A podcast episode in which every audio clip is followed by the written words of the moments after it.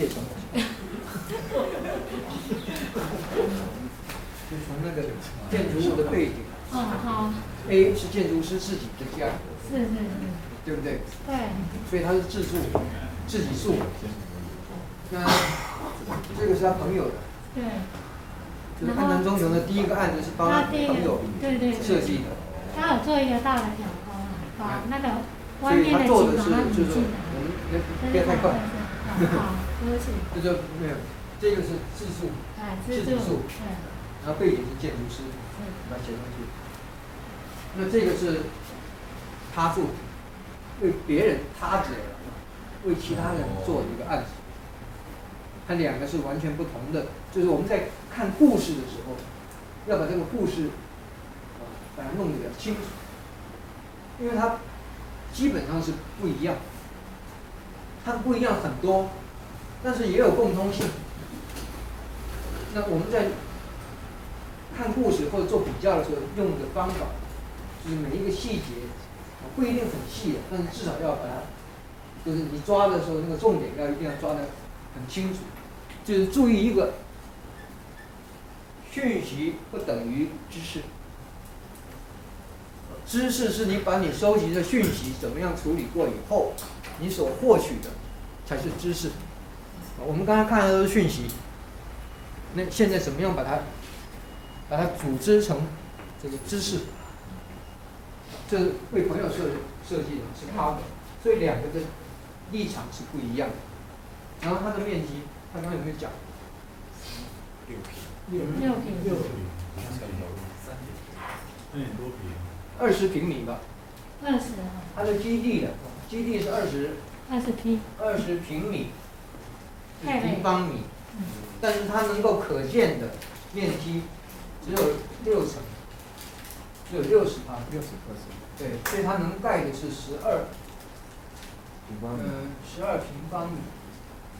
十二平方米除以三点二四，就是我们所认知的平，对不对？是这样子，所以它是几楼？四楼、五楼？五楼，包括地下室。那叫五楼。五楼。所以它总总平数加起来，它它的一平只有这么多啊？不是，它的一个一个平面墙只有十二十二平米，十二个黑格尔，十二平米才多少？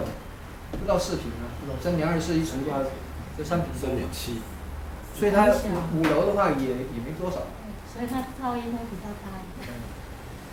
所以它是个小基地，非常小的基地，它也是个小基地啊。它的多大？它比较细长。嗯，它是六十五平米，六十五黑格尔。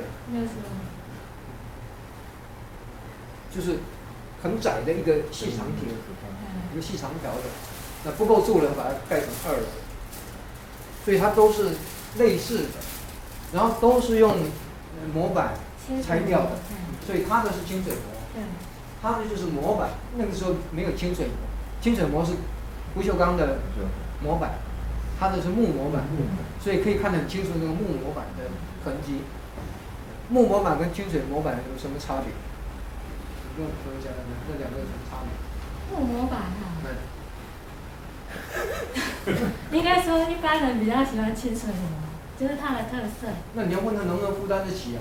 负担，对了，它价钱是比较高。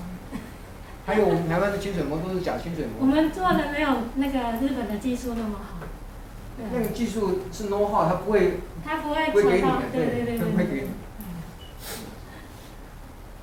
有什么差别？木木膜跟金金水膜有什么差别？木木膜做完了那之后，它那个表面它比较粗糙，但是当然粗虽然粗糙，可是因为可能它漂亮就漂亮在那个纹理上面。可是事实上如果没有经过稍微适度的处理，比较容易碰撞，就是刮伤，它比较有容易这样。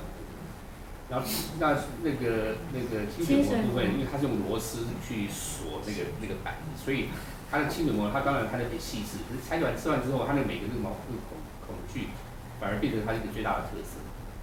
对但是但是问题是，像这种呃，它非常非常不容易的最大原因，是因为它的那个它的平整度，它虽然很平整，是因为在于本身它的基础材料，可是事实上它要把它做的非常的精准，从这边从 A 到点到 B 点那种要非常的精准的时候，它那个这个东西的确是一个非常专注的去去那个，所以它有它它没有办法很快的来完成。再加上呃水泥本身，因为它它凝凝固的时候跟养护，它也需要时间。那你拆模的时间之后，拆什么时间拆，跟你拆的时间都会影响到它的这个强度，包括它的这个。你有没有看过安藤的清水模？在台中，亚洲大学。那不算，那不算。哎，那是那个是偷工减料的，就安藤偷工减料的清水模。对。伪金伪伪的。呃，我只能说偷工减料了，就是说他还是把他的那个班底，把他班底拿来了去做。那台湾的工人配合做，他怕被偷学去，所以他只是做了一部分，有一些 know-how 没有没有放出来。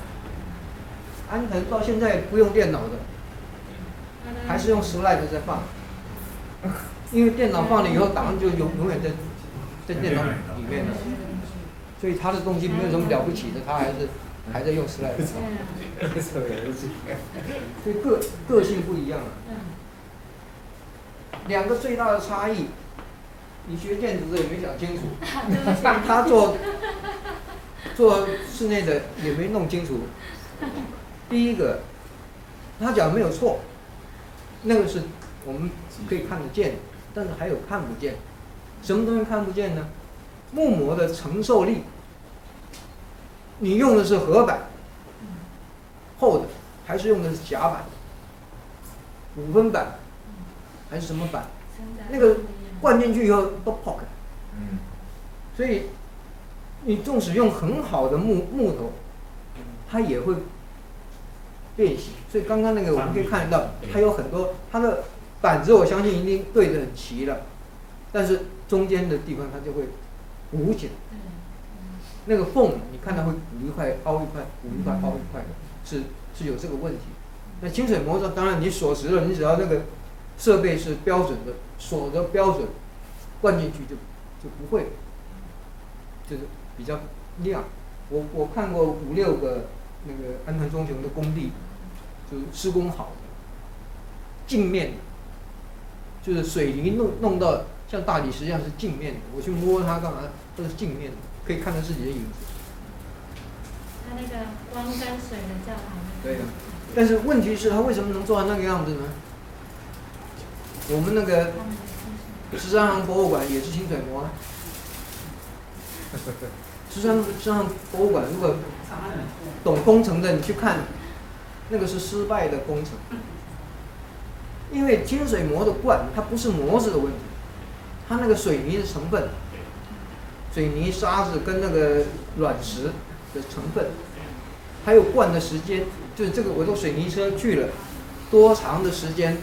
这个路途不能被耽误，然后我的压力多少磅下去打进去，它出现的那个，我们那个十三行的，我不晓得它是用它，我相信是只要咕噜咕噜咕噜滚进去而已，啊，虽然是也是用管子输的，但是不是打的，所以你们去看，它一块一块跟另外一块的接缝的地方，你有时候会看到。这样的情况，就是它这一边的水泥灌进来还没有算，然后那个泼了，会有泼沫，泡沫，那个坡上来到这里了，下一次又灌，这一块呢？嗯？巩密泡。呃，这那是他们专有名词，这骨质疏松症。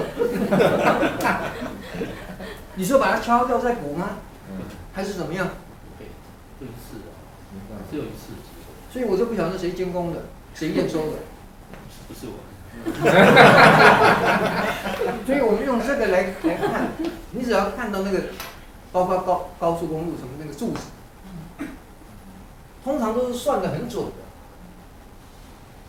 就是我到什么程度不能再灌进去了，或者我压力到哪里不行了，后面那个坡就要弄掉，那个坡只有两种成因了，灌的速度不对。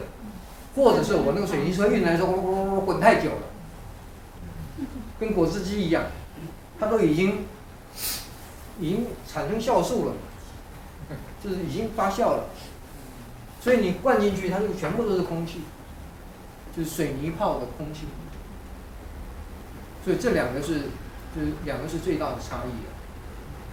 那嗯，东海大学的那个建筑物跟它校舍，就是模板，就拆掉模板以后就没再处理过。所以只要水泥的成分饱和度够，你用模板的都没有问题。你看那个呃乐科比翼的建筑物也都是模板，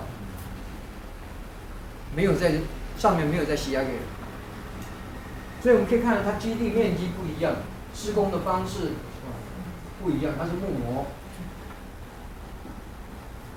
它是清水模，这是金属模了。那还有什么差异的？